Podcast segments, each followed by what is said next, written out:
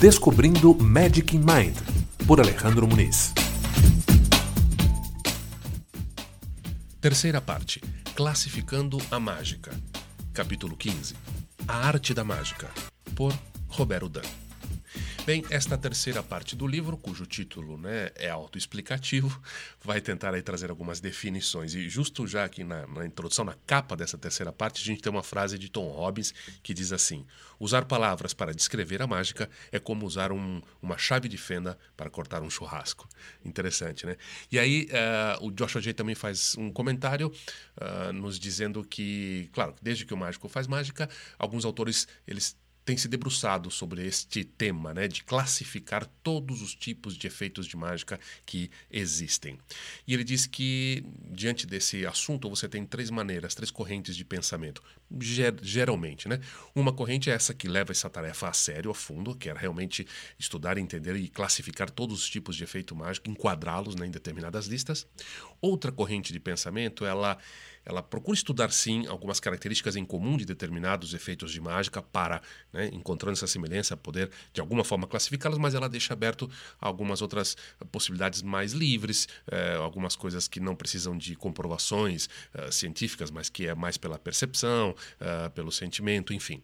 E uma terceira corrente que diz que é absolutamente impossível e inútil querer classificar a mágica, pois é arte e não se trata de algo palpável, algo tão uh, que apela tanto ao cérebro, ou seja, eles dizem aqui, não é como dissecar uma rã. Enfim, para introduzir esse assunto, são uma série de capítulos que vem pela frente. Uh, começamos então com Roberto Dan, que é um capítulo muito, muito, muito breve, né? A arte da mágica.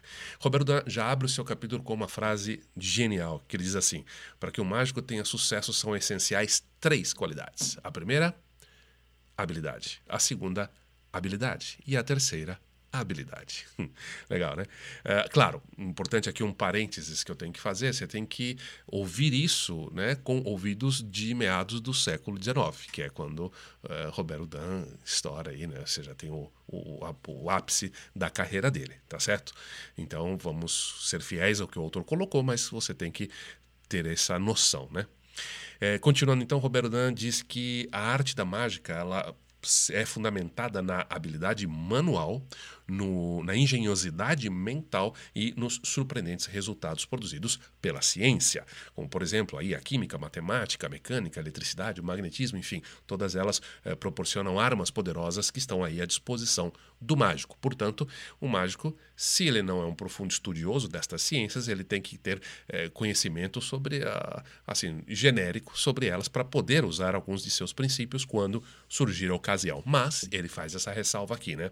O requisito mais indispensável para que uma apresentação de mágica tenha sucesso, né, é a limpeza na manipulação combinada com uma especial é, agudeza mental. Agudeza, não, nem tenho certeza se existe essa palavra em português, eu creio que sim, mas é de, digamos assim, uma mente afiada, tá bom? Continuando então, é, ele também chama um ponto aqui que eu acho que é extremamente pertinente para os nossos dias atuais. Ele diz assim que é muito fácil, sem dúvida nenhuma, pretender ser mágico sem possuir uh, habilidades particulares, né? nem manuais e nem mentais. Para isso, é, tudo que esse cidadão tem que fazer é se apoiar é, em uma variedade de aparelhos né? Do, do, daqueles que executam os efeitos por si só. Tá? Então, é, é o que ele fala assim, ele chamaria de habilidade de fundo falso. Sensacional essa expressão, né? E, e, ele compara, então, digamos, o talento que esse tipo de, de mágico tem que ter para executar o seu trabalho com o de um músico que, para executar uma melodia, ele apenas gira a manivela de um órgão e o órgão toca sozinho. Né? E ele conclui esse pensamento dizendo assim: tais intérpretes jamais mereceriam, merecerão o título de artistas e jamais poderão esperar ter um sucesso verdadeiro. E aí então ele vai apresentar, o Roberto Dão vai apresentar aqui as seis áreas uh, onde ele classificou os efeitos mágicos. Né? Primeiro, jogos, né, efeitos de habilidade que exigem um estudo constante e uma prática prolongada. Mãos e palavras são os únicos meios eh, que se empregam para produzir estas ilusões. Lindo, né? Então aí você tá, entra um universo inteiro de efeitos mágicos nesta primeira categoria, que então são os de habilidade. Outros efeitos são as experiências de mágica simulada.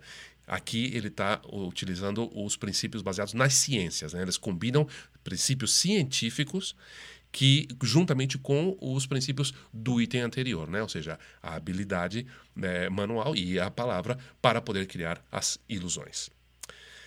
Terceira categoria de mágica, mágica da mente. Mas aqui ele vai explicar o que ele quer dizer com isso.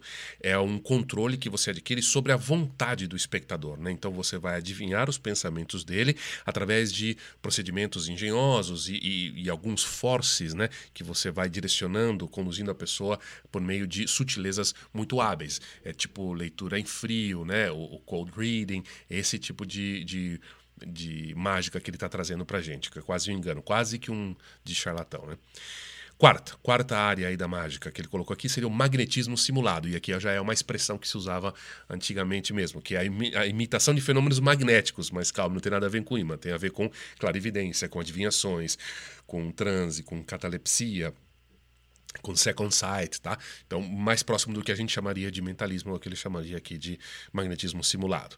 Quinta área da mágica, ele coloca aqui fenômenos mediunísticos, mas aqui é, são as coisas, as, as, manifestações físicas desses fenômenos, né? Primeiro ele fala que é espiritismo, invocação simulada de espíritos e tal.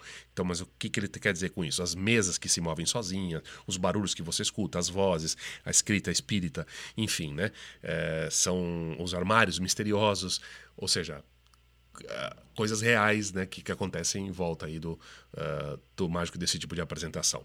E sexta e última modalidade da mágica, né, ele, ali ele fala que existe uma outra infinidade de efeitos mágicos que ele não conseguiria classificar né, dentro do ilusionismo que ele não saberia fazer isso, né? porque se trata de, uma, de experiências baseadas em algum tipo de duplo sentido, algum truque, uma combinação, né? É, nas quais você tem um modus operandi, né? você tem uma chave, você tem um pequeno conhecimento, né? como um segredo, mas que não exige de nenhuma forma habilidade ou talento. Né? Esse aqui ele fala que é um tipo de é um efeito de sociedade, né? de recreativo sociedade, né?